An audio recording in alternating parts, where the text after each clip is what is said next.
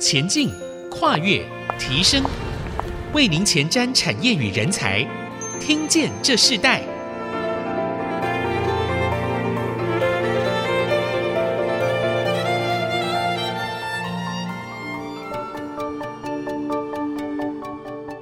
各位听众朋友，大家好，欢迎收听《听见这时代》，我是主持人郭兰玉。今天在《听见这时代》节目里头，我们跟大家谈到是辨识的时代，AI 智慧出击。那我们知道，现在因为疫情的关系，全球缺工的情形非常的严重。那不论是国内或是国外，我们都看见，呃，人力这个整个市场的不足是越来越被扩大，也越来越被彰显。很多的企业在征才的所有一切的过程当中里头，真是卯足全力啊。那我们也看到，就是。因为整个全球缺工的现象，尤其像最近整个疫情，WHF 在家工作这样子情形就更多了，甚至呃如何强调零接触，如何远距会议等等，都是在所有的一个产业和我们的生活里头开始展现的一个生活形态啊。那当然就在 AI 这样的一个智能的越来越被需要的过程中里头，虽然 AI 不能完全取代人力，但随着 AI 人工智慧的日益进步，企业开始导入 AI 来补足缺工的问题，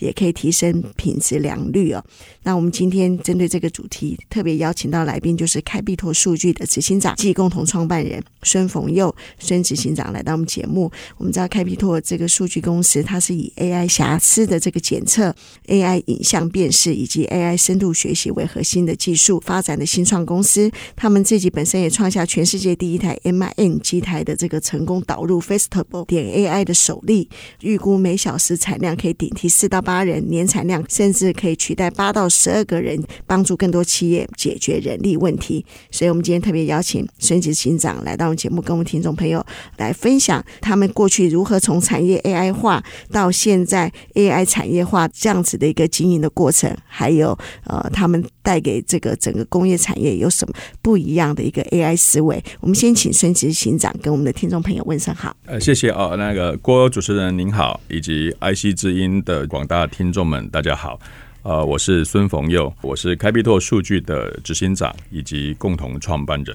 执行长声音非常好听哦。其实开必拓它是在新竹科学园区的周边的环境里啊、那我们知道说，其实，在 AI 这个整个产业里头，很多人知道 AI 智能的发展是越来越重要。可是，其实今年很多，尤其在二零二二年，大家非常强调就是落地化。那我们在谈到这个你呃整个开必拓经营的模式之前，我们先。请执行长先分享一下，我们刚刚谈到人力嘛，谈到人才。其实呃，听说你在新竹非常长久的时间啊，从读书到现在整个创业的一个过程，甚至几乎已经在呃新竹算是落地生根嘛。那可不可以谈谈你自己本身的所学背景是什么？为什么会进入到一个 AI 新创的产业？最重要的一个关键是什么？好，谢谢。我在与我们的共同创办人开创开必拓数据以前，那其实我是在新竹科学园区的 IC 设计公司工作。加入科学园区的工作行列呢，也十五六年以后，然后我于二零一七年才跟我们的两位创办人博士一起开创开必拓数据。那我的老东家呢，其实是联发科技以及这个瑞昱半导体这两家非常优秀的公司呢，我都有幸可以参加。在创办这个公司以前呢，其实我的经历呢也是比较多样化的哦。就是一开始当然是因为我的所学是交大电子的多媒体实验室，所以开始是。工程师的工程背景，那当时流行的，或者是说当时比较先进的技术是嵌入式系统，所以我在里头呢，在 IC 上面撰写程式。那后来呢，有外派中国大陆的这个管理经验哦，在中国大陆比较内地的城市，那有驻扎在那边做管理经验。那后来呢，又可以啊、有这个机会在呃原来的老东家那边去担任产品行销部门的同仁。所以，呃，这个工作呢，也让我可以应对国内代工厂的客户、国际的品牌客户，甚至是像 Google 或者是 Netflix 这样子 third party 的 partner。所以在这样的一个工作经验里头，就累积了比较丰富的多元的商业的经验，或者是工程团队合作的经验。好，所以这个是我的历程。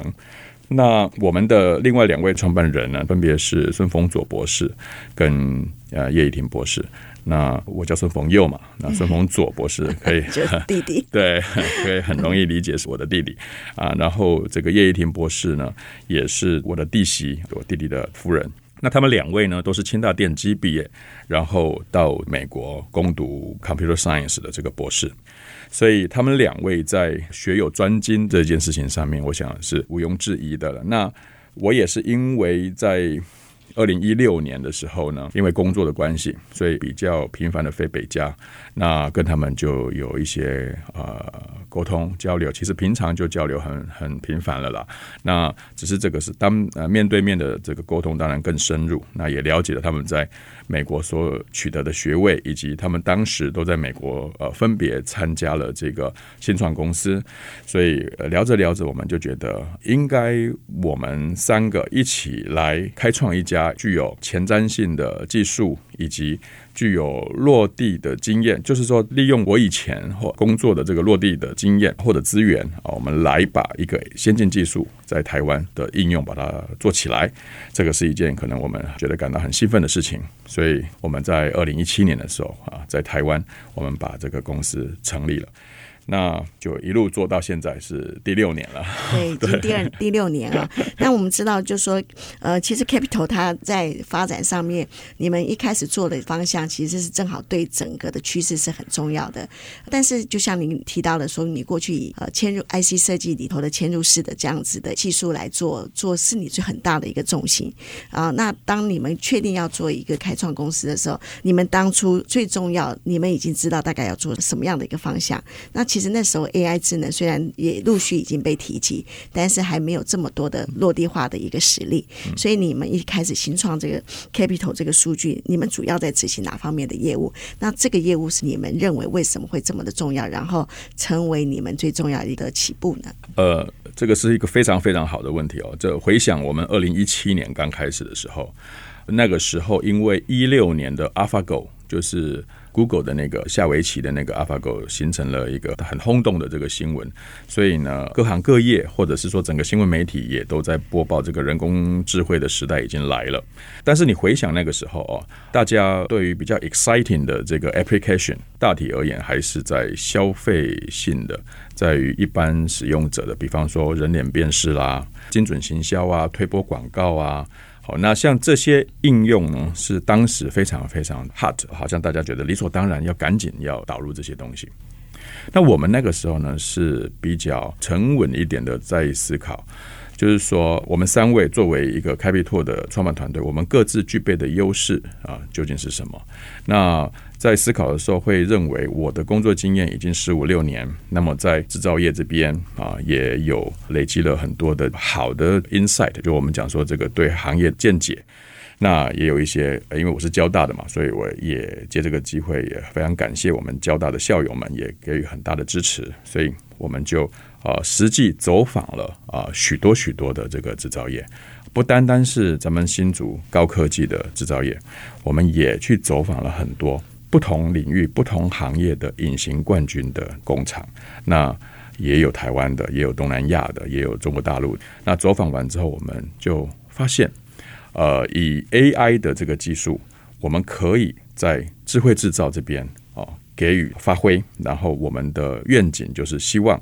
以开必拓以新颖的可持续性的这个技术，来使我们的客户可以具备智能制造、智慧制造的这个竞争力。好，这是我们目前在执行的业务方面，就是在制造业这边、工业这边，让客户可以具备智慧制造的竞争力。是这样。嗯，好。所以执行长刚刚提到最重要，可以让客户拥有这个智慧制造的这样的竞争力。我想你们刚创立公司的时候，最重要的是，就如你刚刚提到，你是想要帮产业 AI 化。到现在好像又不一样了。现在你们是更进步的将 AI 产业化，而且你们还提供工业 AI 的平台的软硬体的设备。对，哦，我们看到就是说，其实落地很重要，就是一定是在这样的一个过程中，你看到整个产业的改变。对，我们先休息一下，在下一段部分，我们就要继续邀请呃孙逢佑执行长来跟我们谈整个 AI 产业的趋势，然后 Capital 在这个 AI 产业的趋势里头，也同样了产生什么样不一样的提升，也产生什么样不一样的。公益，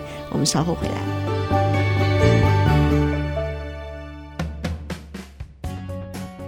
欢迎回到《听见这时代》，我是主持人郭兰玉。今天在《听见这时代》节目里头，我们跟大家分享的主题谈到的是辨识的时代 AI 智慧初级哦。那我们知道，我们在这一段时间《听见这时代》这一季的主题里头，我们谈了非常多的 AI 智能的新创的公司，然后甚至在工业链接上成为很重要帮助的关键啊、哦。那我们今天这个主题特别邀请到来宾是 Capital Capital 数据的执行长暨共同创办人孙逢佑执行长来到我们节目跟我们分享，从他当初这个交大毕业，然后他跟着呃另外两个创办人，他们自己在产业上面的过去的整个发展经历里头，后来在二零一七年成立了 Capital，然后也真正进入到一个 AI 的智慧工业发展里头，整个串流起来的一个新创事业。那在这一段部分，我就要请教执行长，就是说，其实你刚刚提到，就是说原本你们在做这个 Capital 的时候，你们最重要是要帮助产业，就是尤其是工业，他们可以呃进入到 AI 化，对不对？对，可是到现在，你们最重要的一件事情就是你们怎么落地，而且你们又做软硬体，嗯，呃，这样子的一个设备供应的时候，你们看到了是什么样的机会？然后为什么会在你们的整个产业的发展里头、技术发展里头做这么多变化的一个供应呢？好。呃，我们在二零一七年的时候，因为并不是第一天接触这个 AI，我们的团队在美国的时候已经有很好的学经历的背景。我们在第一天就知道 AI 的技术呢，在一开始可以很快的应用上去的话，它简单的来讲，它就是如人一般，四个字，如人一般。事实上，在 AI 的这个技术原理上面呢，呃，或者是说一般公认来讲，它是要透过图灵测试哦。图灵测试基本上就是说，这个电脑它的反应啊，基本上你认不出来它是电脑还是人，那我们就会说它是。是已经通过了图灵测试，就是说具备了 AI。那既然是如人一般的话，我们就会开始去思考哦，制造业里头哪些地方是缺乏劳动力？他明明就是可以做到，但是他没有办法找到这些人。所以呢，我们去了解了实际的客户需求之后，我们认为这个 AI 在提供劳动力这边是可以很快的达到它的效果。However，这个 AI 的技术，它毕竟是一个软件技术。它这个软件技术怎么样可以呃如人一般的决策做完之后，它的呈现是可以如人一般？那这个就是必须有商业的经验去跟客人讨论。同时，我们的工程团队也开始张罗或者准备或者收集。这个如何做成一个软硬整合的产品？所以我们很快的就调整自己的步伐，从一个软件为核心、软件为产品的这个设想，变成软件为核心、软硬整合为产品，推出这样的一个服务给给。所以你们不只是做规划，你们同样的也做了制造。嗯、是。那在这个过程中里头，规划容易还是制造容易？呃，我们因为是新创，所以我们呃需要透过机会来取得这个商业利益。所以呢，我们认为规划是比较困难。我们在规划上面做好，我们不会去挑制作、制造非常费劲或者非常困难的事情。这个我想也是我这几年做新创的体会，就是说机会先决，先选择一个对的机会，然后持续努力。哦，那我想这个是比较容易可以 survive 下来的这个原则，所以我们一开始在做这个规划的时候，会跟客户有大量的呃讨论。客户他是知道自己想要什么，但是他说出来的未必是他知道的，所以这个过程中就有很多的来回。你们服务的客户对象最多是哪些产业？由于一开始我们要把 AI 的这个技术落地，所以我们一开始就是找场域，也就是工厂。我们在找这个客户的过程中，因为想要让工厂制造业的这个产业 AI 化，我们要倾听产业的声音，所以我们就是亲自到工厂去。所以我跑了不下一百家，哦，什么行业的这个 工厂，我大体上都有一定的这个认识了哦。那高科技到半导体行业，隐形冠军呢有很多，这个呃纺织啊。皮革呀，这个鞋厂呀。各式各样农产品的加工厂啊、食品厂啊都有，所以这个是呃还有生计哦，这个那所以在产业 AI 化的过程中，是我们前几年琢磨跟努力的。我们事实上也在可能有七八个呃这个产业啊，我们都有实际落地的经验，是这样子。是那到现在 AI 产业化，你们整个软一体的协助工业 AI 的平台，整个把它整合起来的时候，可以举几个实例呢？产业 AI 化的这个呃落地经验呢，我们。嗯，是非常丰富。那其中一个，就像刚刚郭主持人说的，在这个金属射出加工件这边啊，我们有呃一个设备是这个可以来检测这个产品的外观瑕疵。那另外一个这个上网查得到，开必拓最早做的也是目前最成熟、最成功的一个呃产品呢，是呃我们有做电容或者电池的这个正极材料啊，铝箔正极材料的这个检查。那我们的这个客户呢，一般都是对品质特别关心、特别关注，因为他们的产品所应用的终端使用者通常都是欧美国家或者是日本客户。那所 apply 的这个 industry 通常是自动车啊、电动车啊，然后医疗用品啊，或者是跟食品安全有关系的。所以大体而言呢，这这些客户对于这个品质都非常的呃要求。我们同时其实也有这个。纺织业的成功案例哦，非常成功的案例。那我们在这个案例当中，其实也不止一个案例了哦。就是我们在做纺织的过程中，也明白了解哦，原来这个整个纺织业它的智能制造，其实是呃是有很多我们台湾新创公司可以琢磨的。所以我这边就带入一个刚刚主持人问的哦，就是什么是 AI 产业化？其实。亚当·史密斯的《国富论》里面就讲过了，当一个产业的规模如果不够大的话，你是不可能分工的。但是当它的规模开始大起来的时候，一定会进入分工，因为这样的话生产效率才会增加。所以我们认为这个拐点已经快要到了，中国大陆叫拐点。我们认为这个转捩点可能快要到了，因为开必拓在这五六年来经营产业 AI 化，我们不遗余力的提供软硬整合的设备到客户端，然后我们已经发现这个设备好用。那客人对于这个设备的要求，除了 AI 上面的要求以外，对于设备本身也有形形色色、各式各样的要求，而这些要求都是可以透过 AI 产业化的分工，让其他的 partner 来贡献他的所知所学，然后给客户提供价值。作为这个各自在擅长的领域当中提供这个价值，合起来给客户，这个是一个更大的这个贡献。其实，在这个过程中，数据很重要。是。那你们怎么掌握？因为你们面对的是不同的行业，也不同的产业的需要。那你们怎么每一次在这个数据上面里头，在原有的一个产业里头，你们加上你们的 AI 智能，你不管是软体或硬体的设备，你们怎么去掌握数据最真实的一个依据，然后发挥最大的效用？呃，这个在一七年、一八年的时候特别辛苦，因为那个时候人们对于 AI 的理解啊，我觉得是比较虚妄不真实的啊。那通常呢，所谓的虚妄不真实，就是两个极端，一个是认为它无所不能，一个是认为它没有什么能做的哈。所以这是一个两个极端。那所以我们当时就有点像传教士一样哈，AI 传教士一样去跟客户说明，但也不独我们了哈，就是还有很多很多的前辈。或者是一些，比方说，我科技部长、前部长这个陈良基陈部长，他就是非常非常的努力的，哈，或者是积极的在推广这个 AI。那我们在数据的这个取得，呃，跟数据的这个厘清上面花了很多时间，跟客户来回的讨论，因为一个 AI 技术要能够很好的落地。我讲的是 AI 技术啊，不是说 AI 的设备。AI 的技术要很好的落地的话，它大体而言需要三个要素啊。第一个是它需要数据的经验，也就是说数据量要足够。当然，随着这个像开必拓的这个产品的看过的数据越来越多，它举一反三的能力越来越强，它当然它所需要新的数据的量会下降，就是不需要这么多。但总体而言，数据经验是很重要。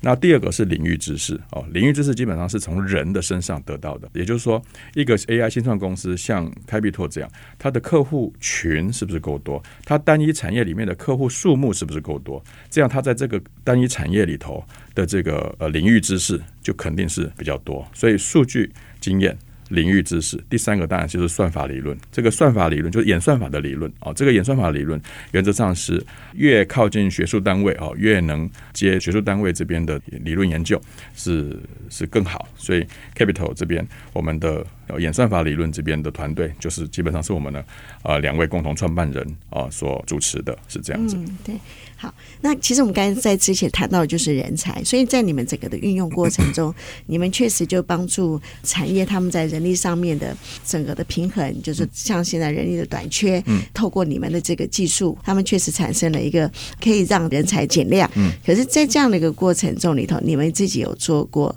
就是说在哪一种产业里头帮助这个人才，可以让这个产业呃用最少的人才做到最大的功效的，是是你们客户的哪一个类别是最多的？其实所有的现在的客户，他都有这个问题，倒不一定是说特别哪个产业。那我们做过的产业，比方说金属射出、纺织业，这些都是非常缺乏人力的哦。我想强调的是说，其实使用开必拓的这个 AI 设备的公司，它并不是说想要减低它的人员。客户遇到的共同问题就是，他的订单很多，满手订单，他的订单又都是在。医疗都是在自动车、有交通安全这些对 quality 对这个品质非常非常讲究的这个行业里，然后它的订单很多，但是它没有办法有足够的人力来进行生产，没有办法有足够的人力进行品质的管控，所以它要寻求补充这个劳动力，所以这是第一个，我们发现我们的客户都是有这个特性哦。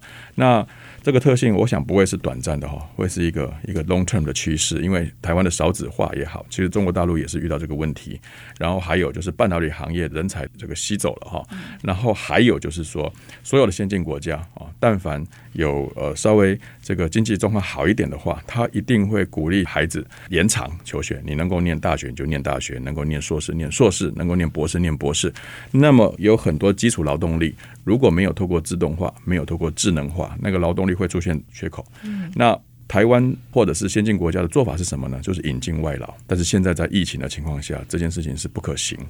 所以我们认为这个是一个很大的这个需求来源。是，好，我们先休息一下。我们下一段部分我们要继续邀请孙逢佑执行长，邀请你来分享。这次你有参加五月份的 AI Expo 策展，那你们主要要让所有的人看见整个 Capital 它在未来性是有什么样一个非常重要的一个 AI 关键。我们稍后回来。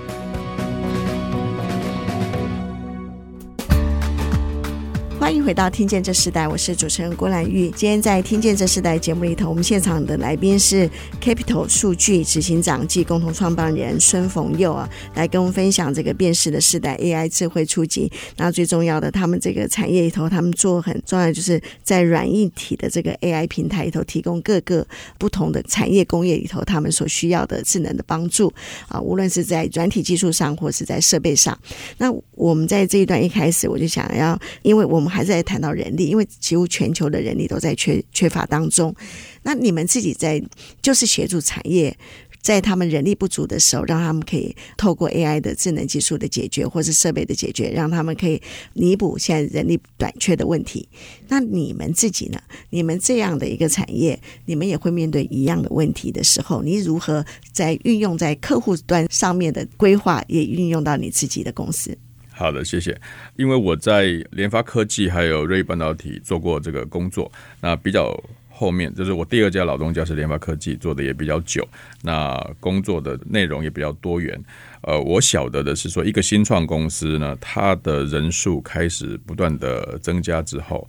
这意味着是说，像我们的公司的这个人数哦，这两三年哈，大概成长了两倍乃至快要三倍的这个人力，那。我们在寻找人才的过程中，当然是向外界寻求了哦，就是比如说学校培训的啊，或者说毕业的，那或者是说我们会去找带有一点工作经验的 potential 的 talent 啊，我们希望他 join 我们的，就加入我们的 capital。但是人才进来之后，他把他自己的才能发挥出来这件事情呢，以我来讲，我就希望降低他发挥才能过程当中的摩擦力。我们大概很难来呃让一个人快速的、很短的时间之内呢，就增加了新的很多新的这个技能。你很困难，他因为他需要时间的累积啊，需要学习，需要经验。但是我们可以很快的就降低他与团队之间的这个合作模式的摩擦力。那有几个地方会是摩擦力的存在，比方台湾的同仁比较容易是说不敢发问，我来跟随着新加入的一个团体的工作惯性。那因为作为新创，那我经常会强调一件事情，就是说公司呢是可以有 SOP，但是不能只有 SOP。所以当你发现你的工作的预期或者工作的条件，跟 SOP 相比来讲，哎，好像不是那么顺利。你应该提出来，来检讨或者来回顾一下我们当时设定 SOP 的条件是什么？是不是客观条件变了？客观条件变了，你的观点当然要变，你的观点变了，你的行动就变了。所以要降低它这个摩擦力。另外就是我非常强调在公司内部的沟通，我们沟通要有一个 protocol，就是沟通要有一个协定，然后沟通要有一个愿景，就是我跟你沟通，我们终究是要完成什么？所以为了什么目的而沟通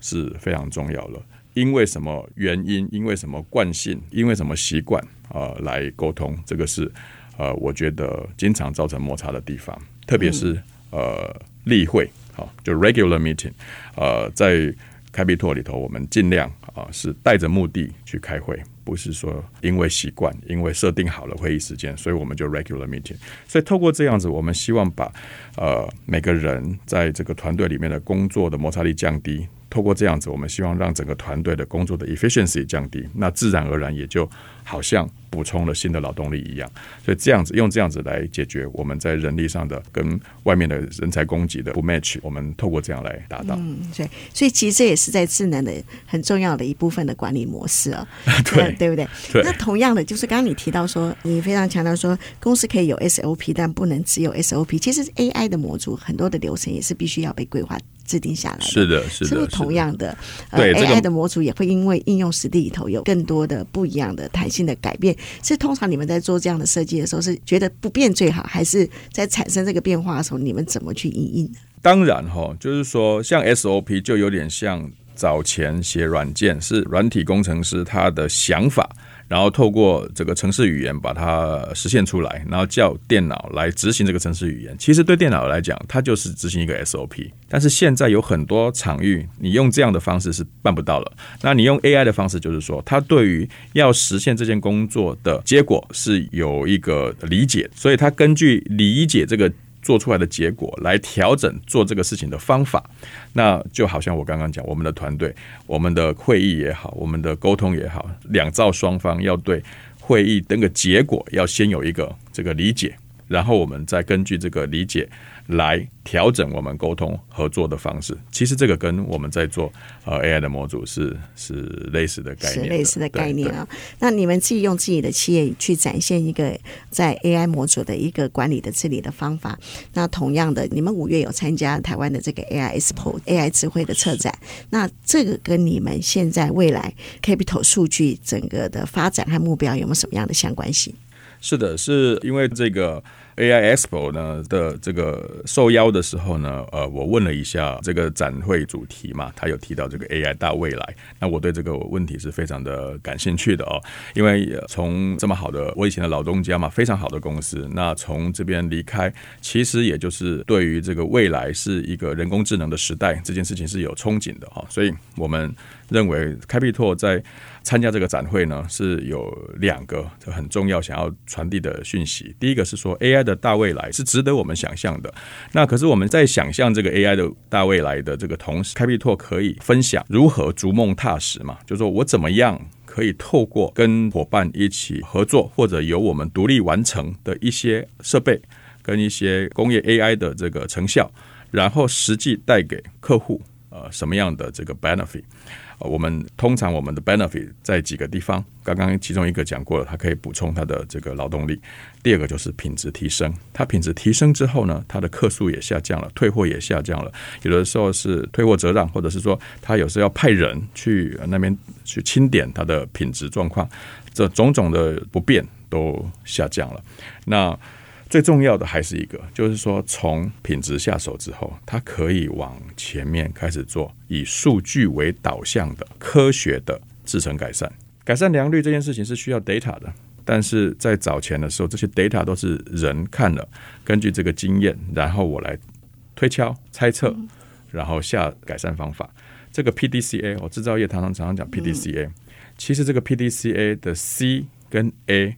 就是 Capital 现在在协助，让它更科学，以数据为导向，甚至有些实验并不需要真的花时间下去重做一遍，而是从这个 Capital 的数据跟客户的这个设备数据做模拟，就可以有效的删除掉一些根本不需要再花时间做的实验，嗯，来达到良率的提升。好，所以这件事情是我们看到下一步，我说过了，我们想要提供或者协助客户有智能制造、智慧制造的竞争力。其实出发点，你虽然一开始是在品质检查，但往前端做就开始有制程改善，方方面面的。这个智能就会开始进入制造业的领域。嗯，我看到 AI 的真正的一个落实里头，有一个很重要的精神，就是要让复杂的变成简单的，变成精确的。嗯、哦，这种过程里头，其实它看起来、听起来很简单、很单纯，嗯、其实它含杂了很多人的使用习惯和所有的行为、嗯、思考模式。对，其实这个是不容易，就在这个产业的智慧价值。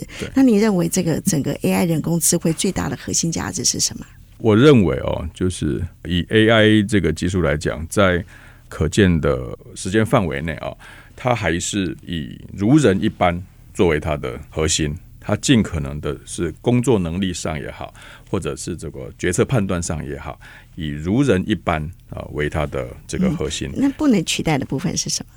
我认为他现现在无法取代，以及未来人们不太愿意他具备这个能力的是什么？应该是这样说哦，就是说，我觉得是情感与道德，因为是这样子，就是说，在人类的情感与道德这个世界，它有的时候是不计成本的，比如说说我要救一个人。比方说，我要爱一个人，像这件事情，它是不计成本的，因为它对于自己作为一个人呃来讲，它有一个不可计量的这个呃 priceless 的，就是一个很很就是这个高价的这个存在的意义了，就是生命的意义。那 AI 作为一个工具或者人类发展的技术来讲，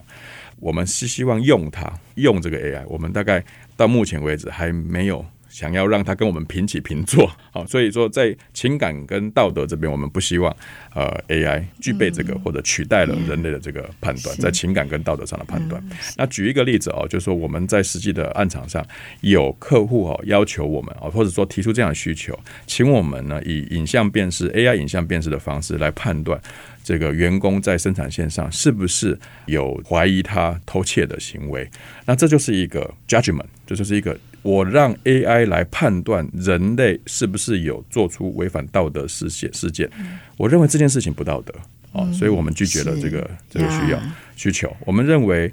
能论断人的不是 AI 哈，甚至人都不能论断人，所以所有的影像取向都是片面而短暂的。那么从这个片面而短暂的这个取向。没有了上下文，没有了这个当时的时空条件，然后就要论断这件事情太危险了，所以我们当时就拒绝了这样的一个要求。其实 AI 它也基于动机哦，这个动机的这个单纯性和复杂性，嗯，它会影响一个整个产业甚至整个发展。呃，我我觉得这这是一个非常好的一个举例。嗯，那我们在最后的时间，我想请教执行长，就是说，那你认为台湾的 AI 技术最重要的一个发展方向是什么？我想是这样，就是呃，AI 的技术要它好用的话，就我刚刚说的有三个要件：第一个是数据经验，第二个是领域知识，第三个是算法理论。台湾呢，它因为人口密度是高的，所以它有一些优势。那它台湾也有一些政策。它也具备这样的优势，所以可以提供更好的这个数据。具体来讲，比方说我们的这个智慧城市、这个智慧交通，因为人口密度高，我认为是很适合呃收集到这样的数据经验。那呃，我们的这个制造业啊也是很发达，所以开必拓投入在工业 AI 的这个领域。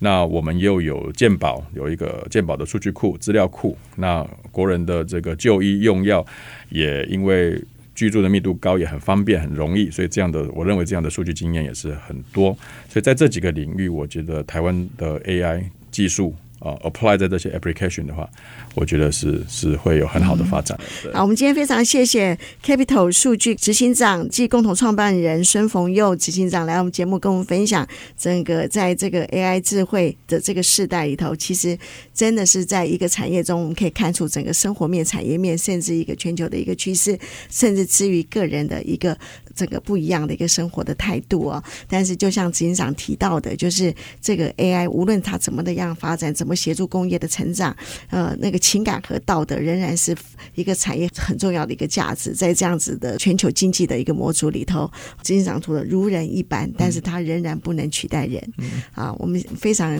谢谢执行长跟我们来分享这样子的一个价值。那我们今天的节目就进行到这里，谢谢你，谢谢谢谢。好，听见这时代，我们下次再见。拜拜，拜拜。节目最后要跟听众朋友分享一个讯息：IC 之音四月起在全新的节目里头，由 DigiTimes 电子时报与 IC 之音联合制播的 DigiTimes 每日新闻，还有科技听 IC 这两个新的呃热度最高的科技新闻时事，还有台湾产业最受瞩目的这个科技亮点的一个新的节目呢，已经正式在 IC 之音播出，也在我们的官网 AOD 随选直播，也同步上到 Podcast。欢迎大家来锁定这两个节目。科技听 IC 是在每周四早早上的七点首播，下午六点重播。DJ 太子每日新闻是每周一到周五上午八点播出。啊，以上这两个节目呢，最重要的就是将科技产业的最新消息啊带给所有听众朋友。欢迎听众朋友收听哦。